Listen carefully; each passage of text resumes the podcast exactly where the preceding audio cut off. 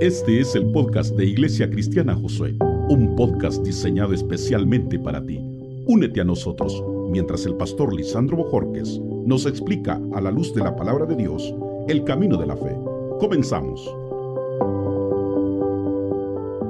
Muy bien, vámonos a la epístola a los Efesios, capítulo 1, versículo 2 al 14. Efesios, capítulo 1, versículo 2, o mejor dicho, del, versículo 3 al 14. Dice así, bendito sea el Dios y Padre de nuestro Señor Jesucristo, que nos bendijo con toda bendición espiritual en los lugares celestiales en Cristo, según nos escogió en Él antes de la fundación del mundo, para que fuésemos santos y sin mancha delante de Él, en amor habiéndonos predestinados para ser adoptados hijos suyos por medio de Jesucristo, según el puro afecto de su voluntad, para alabanza de la gloria de su gracia con la cual nos hizo aceptos en el amado, en quien tenemos redención por su sangre, el perdón de pecados, según la riqueza de su gracia, que hizo sobreabundar para con nosotros en toda sabiduría e inteligencia, dándonos a conocer el misterio de su voluntad, según su beneplácito, el cual se había propuesto en sí mismo,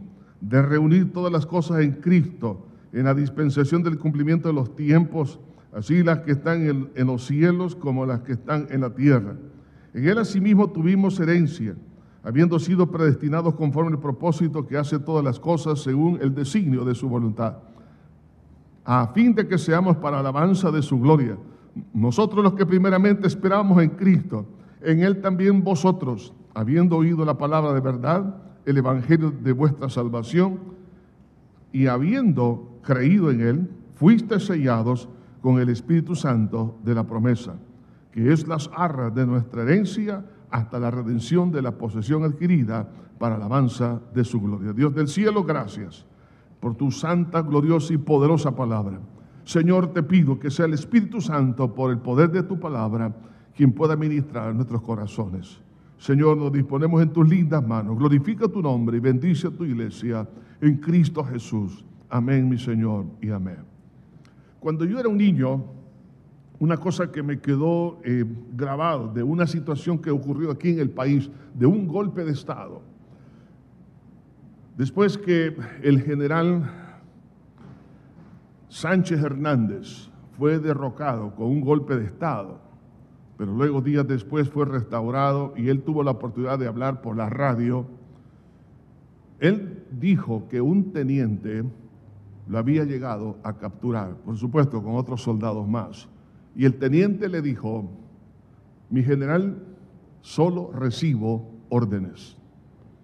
Y como un niño yo no podía entender esto, porque yo, en mi lógica era esta, ¿cómo un teniente va a ir a capturar a un general?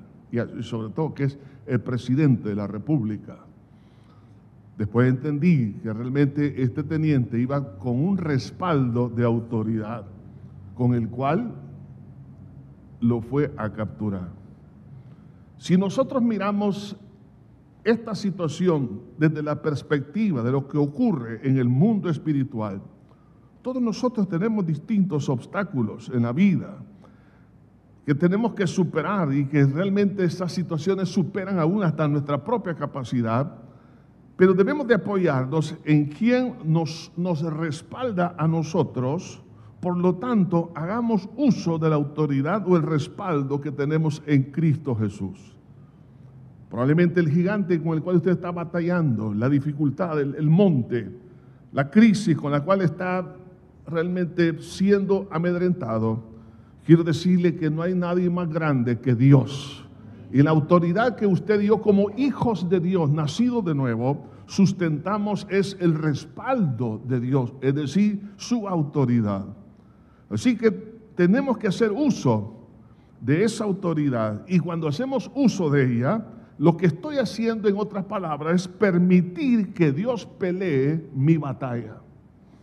Recuerde esto, cuando hacemos uso de la autoridad, es Dios quien está entrando en esa batalla. Así que recordemos también las palabras de un demonio que habló a través de un joven cuando allá en el libro los Hechos unos jóvenes exorcistas ambulantes supuestamente iban a echar fuera ese demonio. Y el demonio habló a través de ese hombre y le dijo, a Jesús y a Pablo conozco, pero ustedes, ¿quiénes son? Oiga esta pregunta. ¿Y ustedes quiénes son? O sea, Satanás sabe quién tiene una identidad espiritual como hijo de Dios y quién no lo tiene. ¿Usted está seguro que usted y yo somos hijos de Dios? No por venir a la iglesia, sino por haber nacido de nuevo. Si no tengo yo seguridad y no soy un hijo de Dios, no tengo identidad como hijo, entonces no tengo derecho a usar la autoridad. La autoridad está asignada para los que legítimamente son personas nacidas de nuevo. Por eso quiero hablar en esta hora bajo el tema, si no sabes quién eres, no podrás hacer uso de la autoridad. Si no sabes quién eres, no podrás hacer uso de la autoridad. Veamos brevemente de la autoridad que nos respalda, es decir, el Señor Jesucristo. Su fuente de autoridad es porque Él es Dios. Jesús dijo, toda potestad me da en el cielo y en la tierra, por tanto, id y haced discípulos a todas las naciones. Su persona en sí mismo es la autoridad máxima de Dios. Y además de eso, por su obra en la cruz del Calvario, por su muerte, su resurrección. Allí legalmente el Señor le quitó todos los derechos que Adán le había entregado a Satanás en el momento de haber pecado. Y Jesús por medio de su muerte legalmente le quitó ese derecho y ahora él tiene la posición como Señor. Lo que dice Filipenses 2. Y se le ha dado un nombre que es sobre todo nombre, para que en el nombre de Jesucristo se doble toda rodilla, lo que está en el cielo, en la tierra y debajo de la tierra. Entonces, si podemos mirar la fuente de la autoridad, primero que Jesús es Dios. En tercer lugar, en segundo lugar, es porque legalmente el Señor venció todo lo que nosotros podemos imaginar en la cruz del Calvario y Él tiene toda potestad y Él es el Señor sobre cualquier eh, digamos, sobre la misma creación, sobre todas las personas y aún sobre todas las principados y potestades, es decir, todos los ángeles caídos. El Señor tiene autoridad sobre todo. Entonces, si Él es quien nos ha dado la autoridad o respaldo, hagamos uso entonces de la autoridad que nos da. Ahora, es importante que reconozcamos cómo es que la autoridad que Dios había delegado a Adán y a Eva ellos la perdieron y se le entregó a Satanás y como Cristo la recuperó. Vemos entonces la autoridad delegada de Dios hacia, hacia Adán, cuando le dijo, y señorearás sobre los peces, sobre las aves. Es decir, tú tienes autoridad sobre todas las cosas. Eso se lo entregó Dios a Adán y a Eva. Sin embargo, vemos ahora cómo esa autoridad entregada, entregada por Dios a Adán, él se la entregó a Satanás. ¿Cómo fue esto? En el momento que Adán y Eva pecaron, ellos se sometieron a la autoridad de la serpiente antigua. Por eso Jesús, allá en los evangelios, nos menciona esto en cuanto a la tentación de Satanás sobre Cristo. El mismo Satanás le dijo, todos estos reinos me han sido entregados y a quien quiero lo doy. Oiga esto, todos estos reinos me han sido entregados. ¿Quién se los entregó? Se los entregó Adán y Eva en el momento de pecar. Por eso que ellos fueron engañados y no se dieron cuenta que quien iba a enseñorearse era Satanás. De ahí entonces viene el título satánico que es el príncipe de este mundo. Jesús lo menciona en Juan 16, 11. El príncipe de este mundo ha sido echado fuera. ¿Por qué se llama el príncipe de este mundo? Porque eh, tiene esa autoridad que le fue realmente entregada por Adán y Eva ahí en el huerto de Edén en el momento de pecar. Y eso hace que en un momento dado la inclinación interna que tenemos hacia el pecado, es decir, nuestra vieja naturaleza, colabore con él y también por la misma esclavitud que produce el pecado, y también cuando Él establece su reino de destrucción sobre la persona desobediente. Por eso en Efesios 2, del 1 al 2, dice el, cual príncipe de este mundo opera sobre los hijos de desobediencia. Entonces, y claro, todo lo que produce es condenación, manipulación, falsos caminos para, para creer que podemos ser salvos por ellos, la autorrealización y cuantas cosas más. Ahora, esa, esa autoridad que Satanás se le entregó porque Adán y Eva pecaron, Entonces vemos cómo es que Cristo recupera esa autoridad con el propósito de volver al plan original. De ahí vemos que a pesar que Dios es Dios, Él podía decirle a Satanás, dame la autoridad que te entregó Adán y Eva. Pero Dios como es justo, tenía que ocupar en forma justa. Mire, Dios es tan justo que es, es justo hasta aún con el diablo. Él no arrebató, porque la Biblia dice, que la paga del pecado es muerte. ¿Y quién es el que pecó? Adán y Eva. Y por cuanto él pecó, todos nosotros pecamos. Entonces, para poderle arrebatar al enemigo lo que eh, Adán y Eva le entregaron, él tuvo que morir en la cruz. Y por eso se le conoce como el segundo Adán. El primer Adán perdió la autoridad y el segundo Adán, por medio de su muerte, recuperó la autoridad. Entonces, por eso Jesús dijo, ahora el príncipe de este mundo es echado fuera. Es decir, su autoridad que se le había entregado, ahora la ha perdido. Entonces, por eso que cuando la palabra de Dios nos dice que el Señor, dice en Colosenses, en el capítulo, en el capítulo 1, versículo 13, la, la escritura nos habla aquí claramente acerca de la importancia de poder ser librados de las tinieblas. Dice, el cual nos ha librado, Jesús nos ha librado de las potestades de las tinieblas y trasladado al reino de su amado Hijo. Entonces, ¿cómo lo hizo? Por medio de su muerte. No lo hizo ilegalmente, no fue una, una acción arbitraria, sino una acción legal, por cuanto legalmente eh, Adán y Eva le entregaron la autoridad legalmente, la tenía que recuperar, pero por medio de su muerte. Lo que Adán no podía pagar, ahora Cristo, el segundo Adán, lo tuvo que pagar.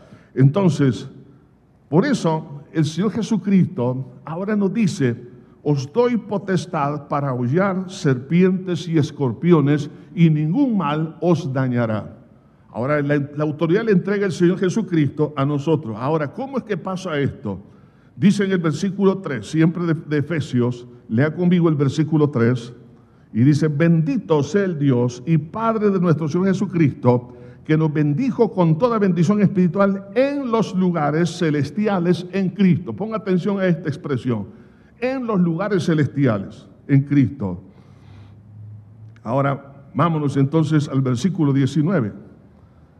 Eh, ¿Y cuál la superimenente grandeza de su poder para con nosotros los que creemos, según la operación del poder de su fuerza, la cual operó en Cristo, resucitándole de entre los muertos, y oiga esto, sentándole a su diestra en los lugares celestiales, sobre todo principado y autoridad y poder y señorío, y sobre todo nombre que se nombra, no solo en este siglo, sino también en el venidero.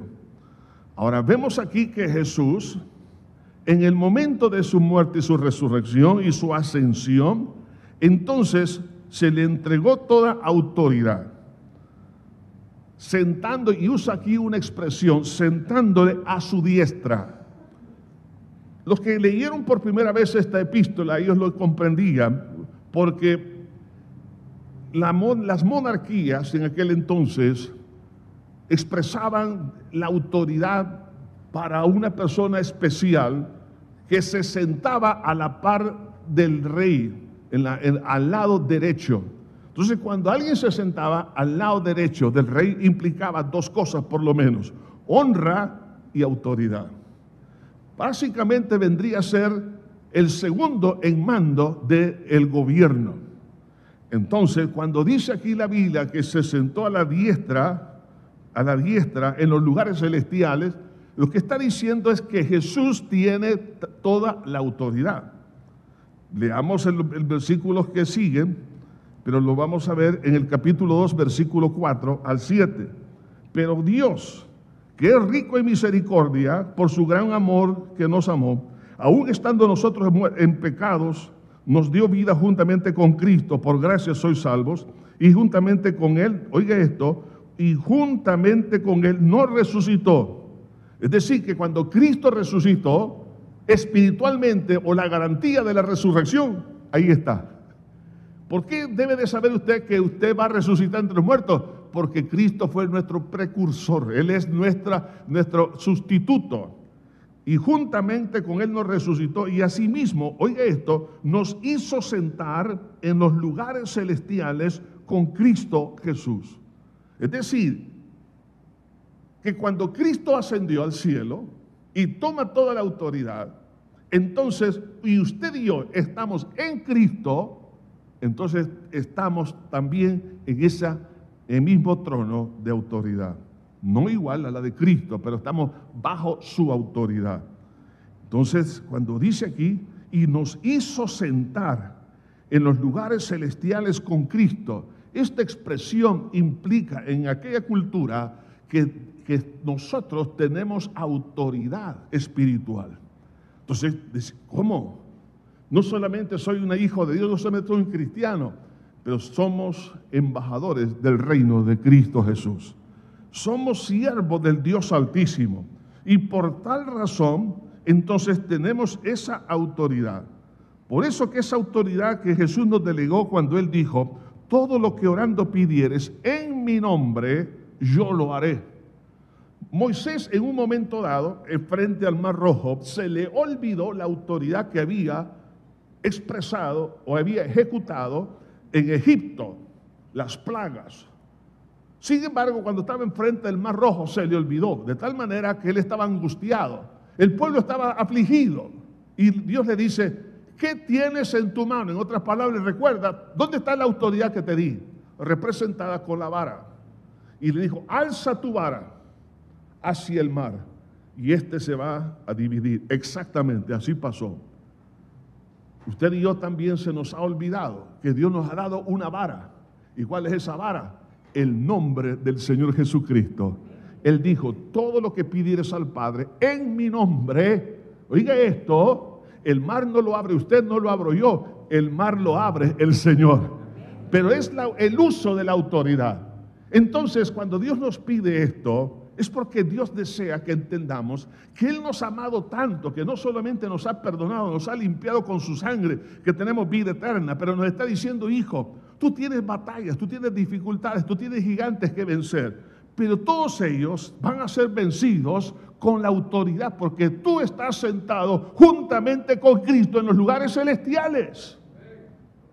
No solamente somos cristianos y nuestro nombre está escrito en el libro de la vida, eso implica que estamos nosotros registrados en el cielo. Por lo tanto, tengo que hacer uso de esa autoridad. Ahora surge la pregunta, ¿y cuándo fue que se me dio esa autoridad? Lo vamos a ver en tres etapas. En primer lugar, haciendo una mirada retrospectiva, no vamos a ir hacia atrás. El apóstol Pablo en el capítulo 1, versículo 1, siempre de esta epístola, dice, Pablo, apóstol de Jesucristo. Es decir, aquí está hablando de la autoridad que Dios le delegó a él como apóstol. Entonces, vemos aquí la autoridad presente. Cuando usted y yo estamos sirviendo, cuando estamos nosotros sirviendo en esta tierra, estamos ejerciendo la autoridad. Y, y esa fuente de autoridad es Cristo nuestro Señor. Es cuando Jesús dijo, si tuvieres fe como el grano de, una mostaza, diréis a este monte, desarraigate y, y plántate en el mar. Dios desea que nosotros hagamos uso ahora y eso sucede cuando nosotros estamos ya sirviendo. por eso Pablo dice, Pablo, apóstol de Jesucristo, y, y, es la primera expresión en este epístola. En otras palabras, él no estaba, hermanos, como asistente solamente a la iglesia, sino que era un siervo de Dios. Pregunto, ¿Se ha decidido usted como hijo de Dios servir al Señor? El servir a Cristo implica, si, aunque usted no lo, no lo pueda ver en el momento, usted está haciendo uso de la autoridad que Cristo le ha entregado. Vayamos un poco más atrás en el tiempo. Vamos al pasado cercano. Vemos la autoridad posicional o adquirida en el nuevo nacimiento. En los versículos que siguen del versículo 3 al versículo 14, hace aquí un resumen de todas las enormes bendiciones que nosotros hemos llegado a tener por causa de haber sido nacido de nuevo. y nos convertimos en ciudadanos del cielo. Por eso Jesús dijo, no se alegren que los demonios se sujetan, sino alegraos porque vuestros nombres están escritos en el libro de la vida. Además de eso, por cuanto Cristo Jesús es nuestro precursor, como dice Hebreos capítulo 6, versículo 20, que entró, dice, al cielo como precursor, es decir, alguien que va adelante representando a los que vienen atrás. Cuando Cristo entró en el cielo, posicionalmente usted y yo entramos. Así como Cristo muere en sustitución suya y mía en la cruz. Jesús resucitó también en sustitución suyo y mío. Es decir, que Cristo venció mi vieja naturaleza, venció el pecado en la cruz, pero en la resurrección, entonces el Señor Jesús nos ha dado vida y me, ha garantizado mi resurrección para vida eterna. Pero al momento de entrar al cielo, me está diciendo claramente, como precursor, me está diciendo que Él entró en mi sustitución. Por eso dice aquí la Biblia que estamos sentados en los lugares celestiales en Cristo. Entonces cuando uno mira eso, de verdad, aunque yo estoy sentado aquí en esta hora, pero espiritualmente estamos sentados en, el, en la autoridad que Dios nos ha entregado en Cristo Jesús. Entonces cuando uno se da cuenta de eso, entonces Dios me, dio esa vara en el momento de la salvación.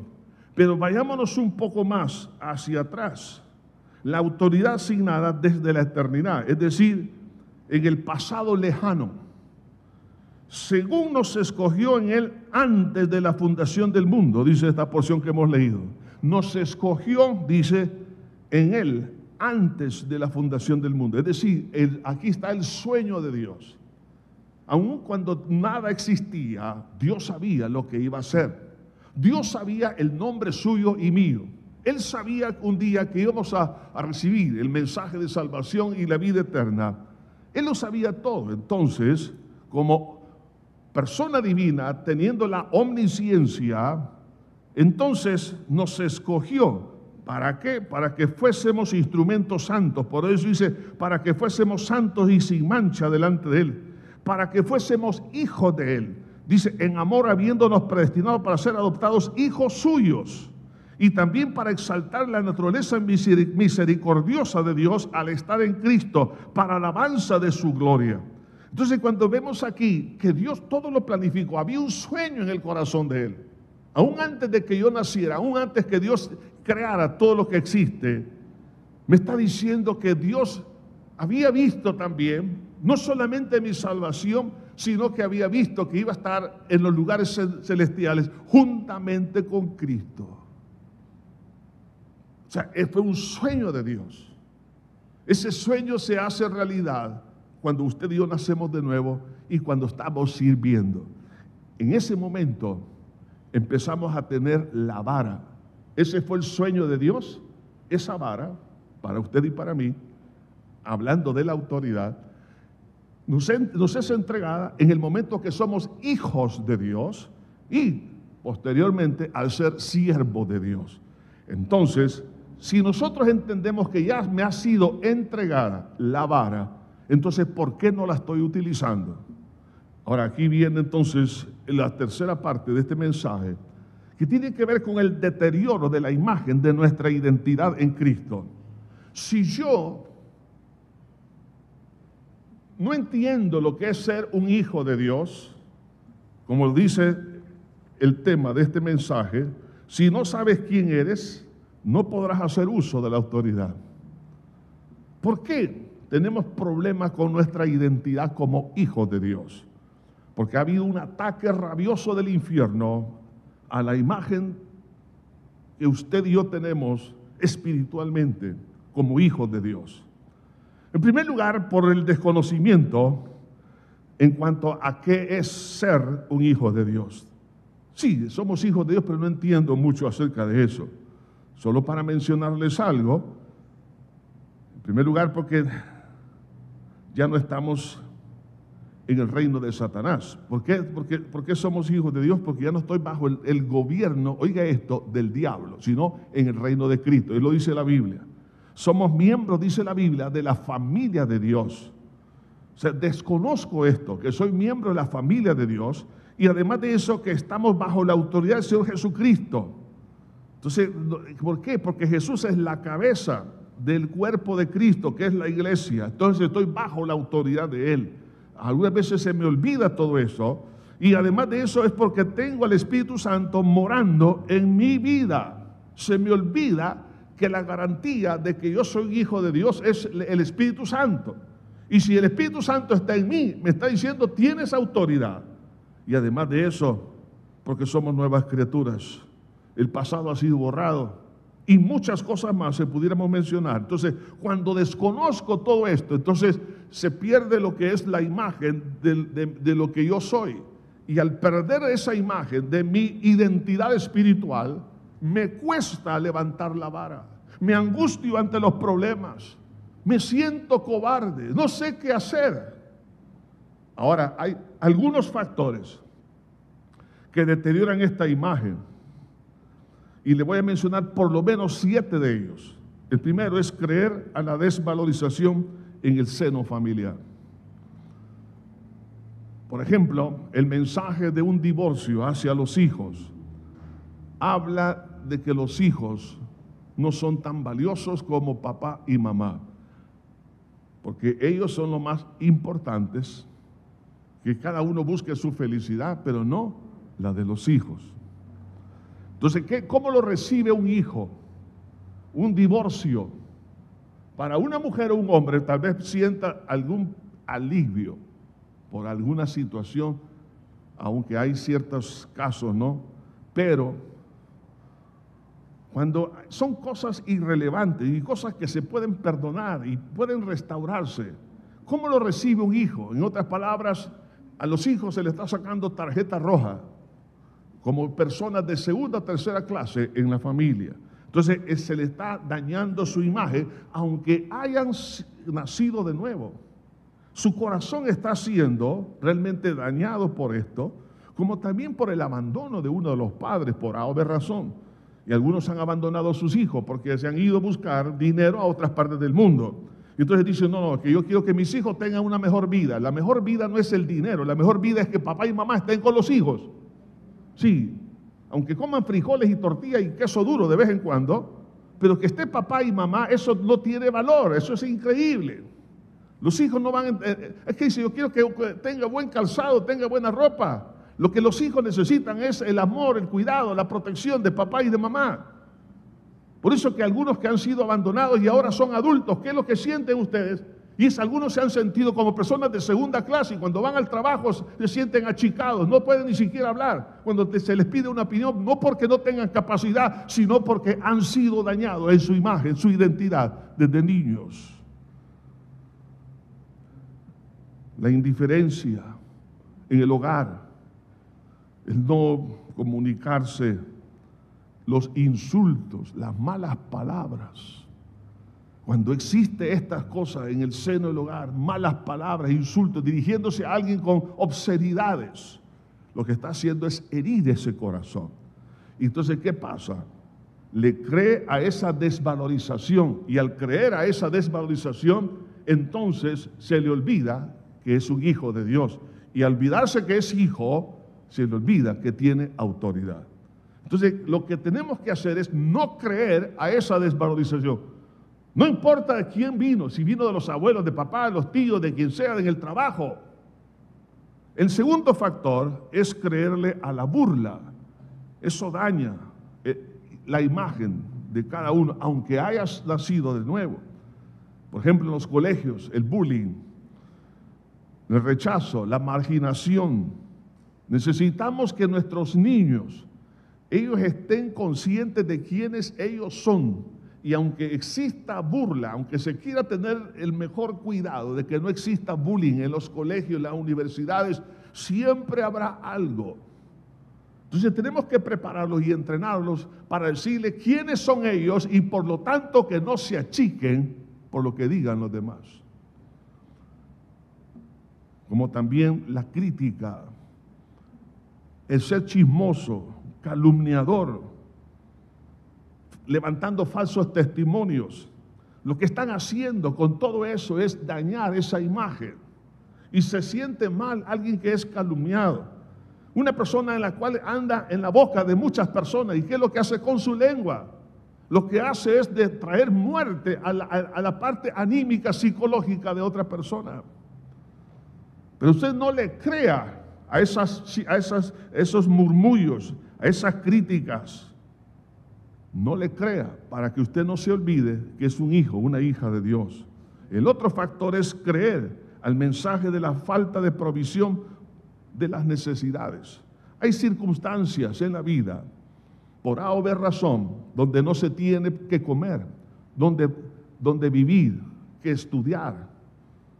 Hay muchas necesidades. Satanás le lanza a Jesucristo, nuestro Señor, una tentación. Cuando vio que tenía hambre, le dijo, si eres hijo, oiga esto, en dos veces Satanás le dice, si eres hijo. en otras palabras, el ataque estaba dirigido a su identidad.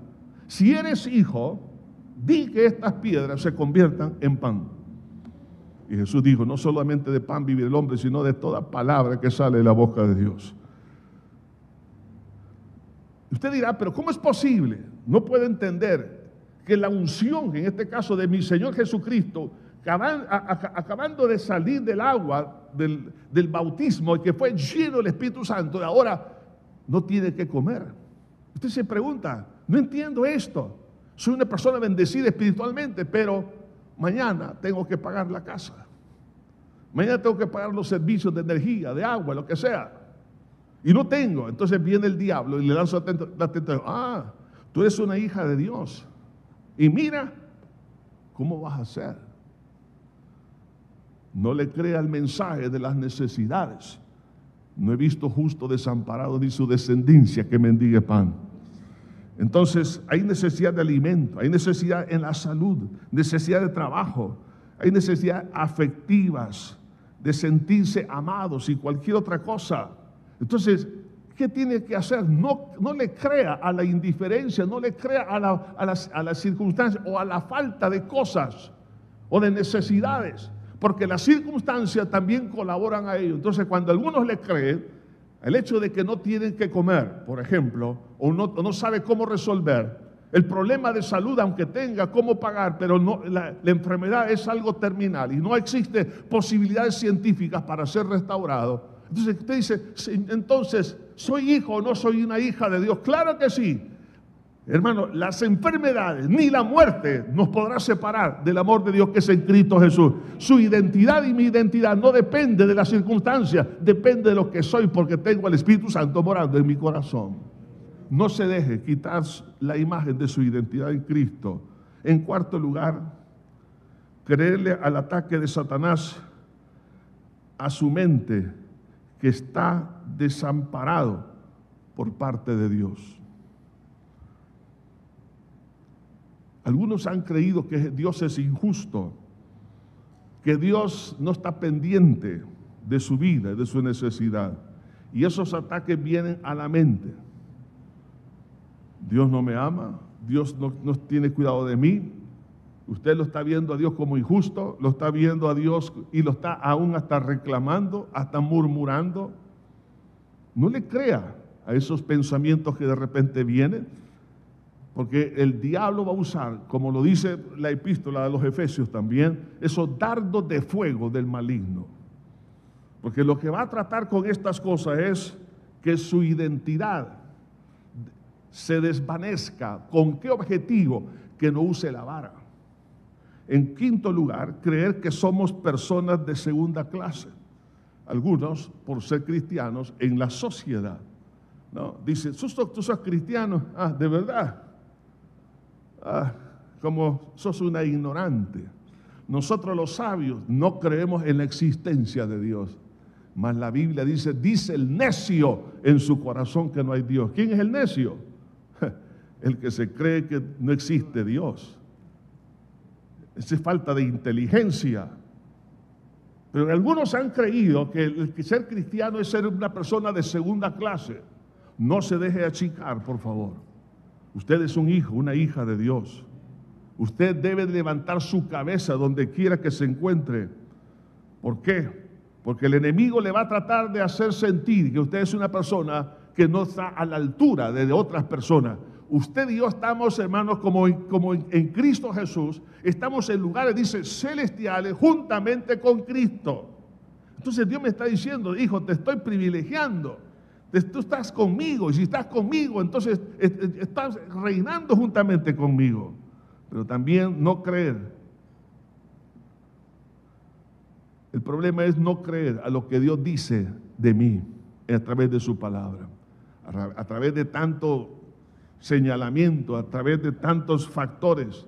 Entonces algunos dicen, pues Dios no tiene realmente cuidado de mí, ya no estoy creyendo que Dios me ama. Y el otro factor, el séptimo factor, es la humillación. ¿Cuántos están siendo humillados por otras personas? Y dice, pero ¿por qué estoy siendo humillado? Yo soy hijo, una hija de Dios. Está bien una vez, dos veces, pero ya de 10, 20, 40 veces, a través de palabras, a través de actitudes, a través del rechazo, a través de muchas cosas que se dan en la vida, insultos, vituperios, personas que están siendo humilladas y siempre está diciendo, Señor, me niego a mí mismo. Pero usted se sigue negando y usted sigue siendo humillado. Y usted dice, pero ¿por qué?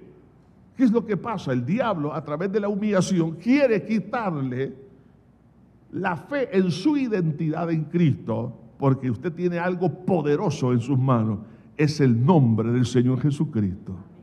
Porque si usted pierde su identidad, pierde la vara. Los resultados de todo esto es que caemos en la incredulidad, a pesar de tener la evidencia de que somos hijos de Dios al tener al Espíritu Santo en nuestra vida. Entonces, una persona, un cristiano que se deja amedrentar por los factores y otros más que pudiéramos mencionar, caemos en incredulidad. Y Dios no quiere eso, porque ya la incredulidad es pecado. Vivimos como esclavos de los temores. Dios no quiere que estemos esclavizados de los temores. Además de eso, llegamos a dudar de las promesas de Dios y de la eficacia del Evangelio. Como también no se hace uso de la autoridad delegada por el Señor y hay un deterioro de lo que nosotros somos en Cristo. Entonces, como resultado, hay un daño, un daño, un daño, un daño a esa imagen, de tal manera que no me puedo levantar. Veamos una analogía para que veamos, hermanos, cuán, cuán importante es no aceptar la valorización, o mejor dicho, la desvalorización de nuestra identidad. La batalla entre David y Goliat. Vemos, y usted lo puede leer en su casa, en el, primer libro de Samuel capítulo 17, vemos ahí los estragos psicológicos de la desvalorización de lo que somos. El ejército de Israel sabían que era ejército de Dios. Por eso se le conoce a, a, Jehová Dios de los ejércitos. Pero cuando viene este gigante y comienza a atacar qué cosa? Su identidad habrá un hombre valiente. En otras palabras, hay alguien aquí que tiene autoridad. Y empieza con una serie de argumentos, este gigante, para quitarle su identidad al ejército. ¿Y qué pasó? Le creyeron a ese mensaje y ellos olvidaron su identidad. Segundo, se llenaron de temor. Tercero, entraron en cobardía. En cuarto lugar, las personas que caen en esto se convierten en críticos de aquellos que tienen identidad en Cristo, en el caso de los hermanos de David sobre David, y creer que somos incompetentes cuando lo somos. Algunos se han sentido incompetentes aún en el trabajo. ¿Por qué? Su identidad ha sido dañada. Si tenemos autoridad en Cristo, es porque somos competentes. Y Pablo dijo, que su competencia no venía de él, sino de la gracia de Dios en él. Ahora, pero todo esto ocurre porque dejo que las palabras, el mensaje de las circunstancias, las situaciones dañen mi identidad. Pero veamos la desvalorización directa de Goliat hacia David. En primer lugar, lo menospreció su apariencia física, porque dice que era un joven, er, primero era joven y era hermoso. En otras palabras, ¿por qué me están enviando este cipote, no? En buen salvadoreño. Este muchachito. ¿Por qué me lo están enviando a pelear contra mí, que soy un de las fuerzas especiales de los filisteos? Sí, ¿cómo? Es, es una ridiculez. Oiga esto, muchos de los que me escuchan ahora por radio, televisión, o cualquier otro medio aquí presentes, han, sido menospreciados en su apariencia física. Se han burlado de alguna, de alguna, digamos, del color de la piel, del color del cabello, se han burlado de lo que sea. O han menospreciado su edad, ya sea porque son ancianos o porque son muy jóvenes o son niños. Pero la verdad es esto, que si somos hijos de Dios, estas cosas son irrelevantes. ¿Por qué? Porque Dios usa a los niños, usa a los jóvenes, usa a los adultos y usa a los ancianos también. Por eso dice que los jóvenes verán visiones y los ancianos, los, ancianos soñarán sueños. En otras palabras, la unción de Dios, la autoridad de Dios está sobre todos. Pero el menosprecio a la apariencia física es uno de los ataques del diablo en forma directa. Pregunto, ¿se está viendo usted menoscabado en esa área? La, otra desvalorización de Goliat hacia David fue esta. Le insultó su inteligencia. ¿Por qué? Porque le dice Goliat, ¿acaso soy perro para que vengas a mí con palos y piedras?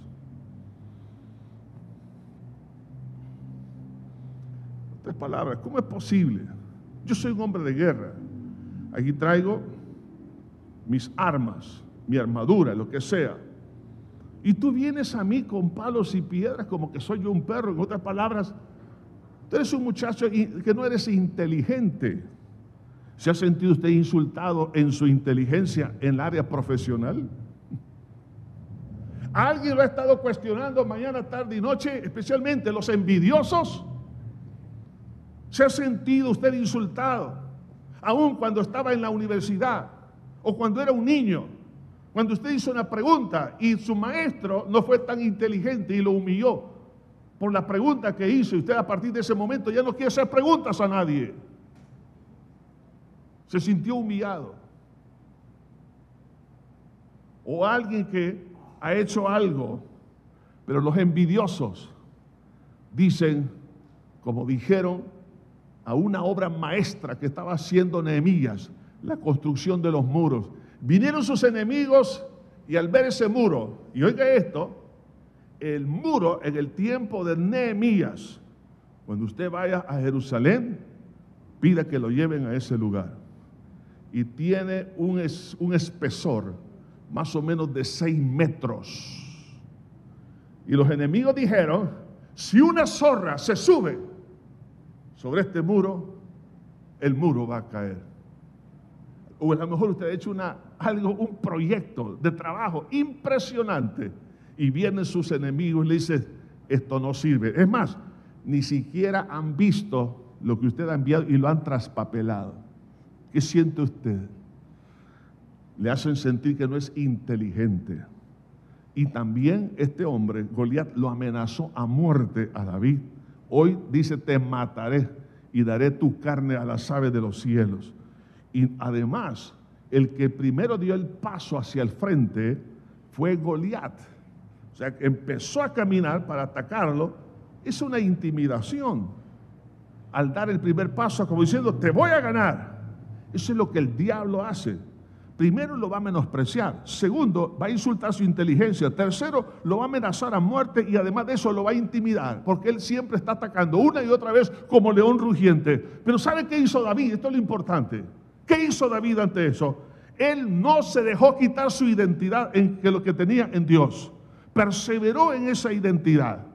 De tal manera que en este mismo relato bíblico, hablando un poco de la historia de David, aún antes de la batalla con este hombre llamado Goliat, él conserva su comunión con Dios. Además de eso, tiene testimonio de los resultados de su identidad con Dios cuando venció a los osos y a los lobos vive en seguridad. Analiza la crisis desde la perspectiva de Dios. Cuando él vio la crisis que había en, el ejército y Goliat, él lo analizó desde la perspectiva de Dios, no como ellos lo estaban analizando. confía totalmente en Dios y además de eso es vista su confianza en Dios por sus hermanos como una arrogancia. Pero a él no le importó eso. Y además de eso, desvalorizó las armas del filisteo y pone a Dios como su defensor. Tú vienes a mí, le dijo David. Tú vienes a mí con jabalina, con espada y jabalina. En otras palabras, tú te estás burlando del palo y la piedra que tengo. Es que yo no vengo con eso. Yo vengo a ti en el nombre de Jehová, Dios de los ejércitos. ¿Entiende? Que el arma que tengo es el nombre de Dios. El arma que usted tiene es el nombre de Jesucristo. ¿Qué hizo Pedro cuando vio a aquel enfermo? No tengo oro ni plata, pero lo que tengo te doy en el nombre de Jesucristo. Levántate y ande. Y aquel cojo se levantó. ¿Dónde está la autoridad ahora? ¿Qué es lo que está pasando? ¿Por qué no me atrevo a hacer estas cosas?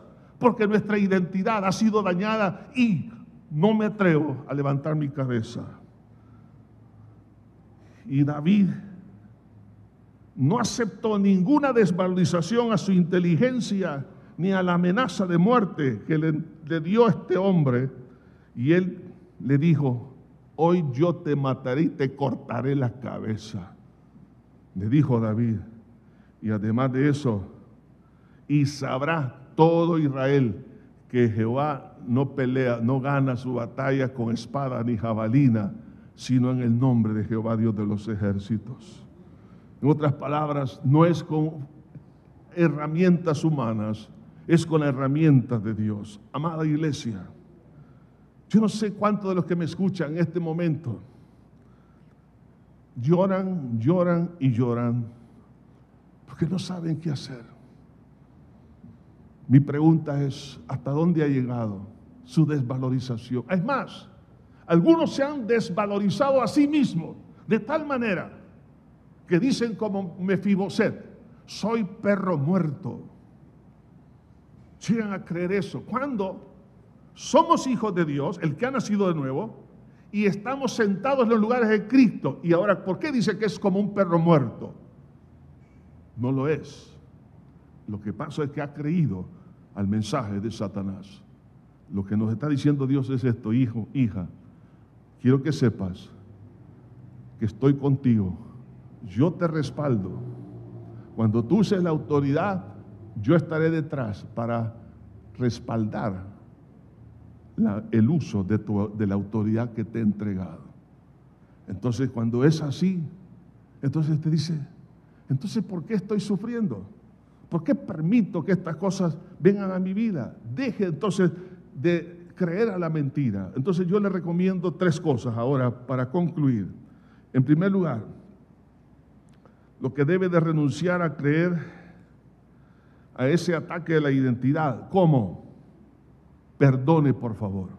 Perdone a toda persona, desde que usted tiene memoria, desde su niñez hasta el día de ahora, sea dentro o fuera de la familia, quienes le han herido su identidad y perdone. Hay algunos de los que me escuchan han sido heridos mortalmente por papá, por mamá, por algún vecino, por alguna persona, han, sido heridos, algunos han sido objetos de violencia y de maldad de otras personas, les han robado las cosas, los han matado algunos familiares. Perdone, por favor. No se ponga al nivel de los demás. El que perdona se eleva. El que no perdona se queda por debajo. Perdone. Segundo, deje de creer en el mensaje de la desvalorización. No permita que las circunstancias, porque no tiene dónde vivir, qué comer, la falta de paz y de armonía, por cuanto no existe persona que usted siente que le aman o no le aman. No, deje, no, no permita que su identidad sea pisoteada por eso. Si usted tiene el glorioso Espíritu Santo que levantó a Cristo entre los muertos, usted es una hija, un hijo de Dios y tiene su nombre escrito en el libro de la vida. ¿Cuál problema entonces? Si usted tiene a Cristo, tenemos al Espíritu Santo. Y además de eso, tengo que aceptar el valor que Dios me da. El tesoro está en vasos de barro.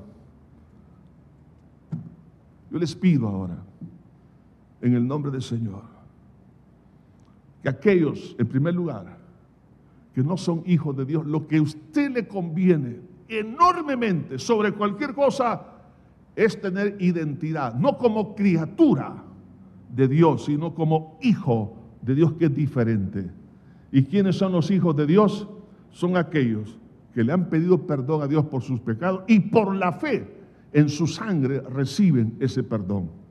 Yo les voy a pedir que todos inclinen su cabeza y cierren sus ojos. Y aquellos que van de repetir esta oración conmigo, los presentes y aquellos que se encuentran en casa o en cualquier otro lugar, repita conmigo esta oración. Padre eterno que estás en los cielos, me arrepiento de todo corazón, de todos mis pecados, con los cuales te he ofendido. Me duele, Señor, el haber hecho lo malo delante de tus ojos. Límpiame con esa sangre que derramaste en la cruz. Creo que resucitaste y me has dignificado, no mereciéndolo, al ser llamado hijo tuyo. Y has puesto mi nombre en el libro de la vida. Por lo tanto, te abro mi corazón y te recibo como mi único Salvador y Señor de mi vida siga orando con sus propias palabras. Ahora me quiero dirigir a toda la iglesia de Cristo, a los nacidos de nuevo, los que han tenido esa experiencia del, del nuevo nacimiento. Usted que ha estado y tiene la evidencia de la presencia del Espíritu Santo, pero se siente acobardado, lleno de temores, inactivo. Deje de creer. Quiero que en este momento en primer lugar, perdone. En este momento, perdone a toda persona que le ha ofendido para que usted no sea esclavo de la amargura. Señor Jesús, en tu nombre, perdonamos a toda persona que nos ha ofendido, que nos ha herido, que nos ha hecho sentir mal, que ha dañado o ha intentado dañar nuestra identidad en ti, Jesús. En el nombre de Jesús de Nazaret le perdonamos.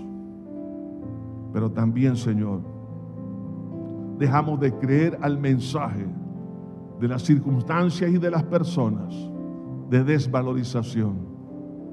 El hecho de que un padre, una madre le haya abandonado, no lo haya reconocido, no lleve el nombre de, o el apellido de su padre o cualquiera de sus padres. Señor, en este momento, perdonamos, Señor, todo eso. Pero no vamos a creer a ese mensaje de la crítica, del insulto, de las malas palabras. Señor Jesús, ahí diga usted, diga conmigo, todos aquí en voz alta, Señor, en tu nombre renuncio a toda ofensa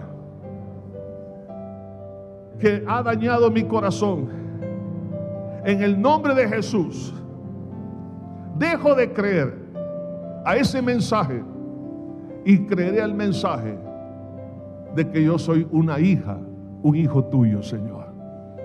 Y yo te agradezco porque me has dignificado y estoy en los lugares celestiales juntamente con Cristo el Señor. Gracias, Señor. Dele gracias, dele gracias. Señor, en este momento todos los complejos de inferioridad, Señor, todos los temores, todas las aflicciones, todas las angustias, Señor, todos los sinsabores ahora, en el nombre de Cristo Jesús, sean desarraigados. Limpia, Padre, para gloria de tu nombre, Señor, todas estas cosas que están dañando el corazón de tu pueblo. Padre mío, y en el transcurso, Señor, de este día y los días que vienen. Sigue trabajando, mi Señor, en el alma, el corazón de cada uno. Que no se le olvide esto, Padre. Te pido, Señor, que seas tú derramando bendición sobre bendición. En Cristo Jesús lo pedimos todo. Amén, Señor. Y amén. Siga orando al Señor durante todo este día, la próxima semana, sobre este tema. Que Dios me lo guarde. Querido amigo, amiga ¿Has escuchado el consejo de la palabra de Dios? Ahora, tome la decisión de fe. Abra su corazón a Dios. Ora con nosotros de la siguiente manera. Diga en voz audible, Padre eterno que estás en los cielos, me arrepiento de todo corazón por haber pecado contra ti. Reconozco que soy una persona pecadora Me duele el haberte ofendido con todos mis pecados. Límpiame con tu sangre que derramaste en la cruz. Creo que resucitaste para mi justificación delante de tus ojos. Te abro mi corazón y te recibo como único y suficiente Salvador en Cristo Jesús. Amén. Ahora eres parte de la familia de Cristo. Queremos saber de ti. Permítenos guiarte a tus próximos pasos en tu caminar con Cristo. Escríbenos al WhatsApp 7170 1844 o al correo pastores arroba iglesiajosué.org. Dios te bendiga.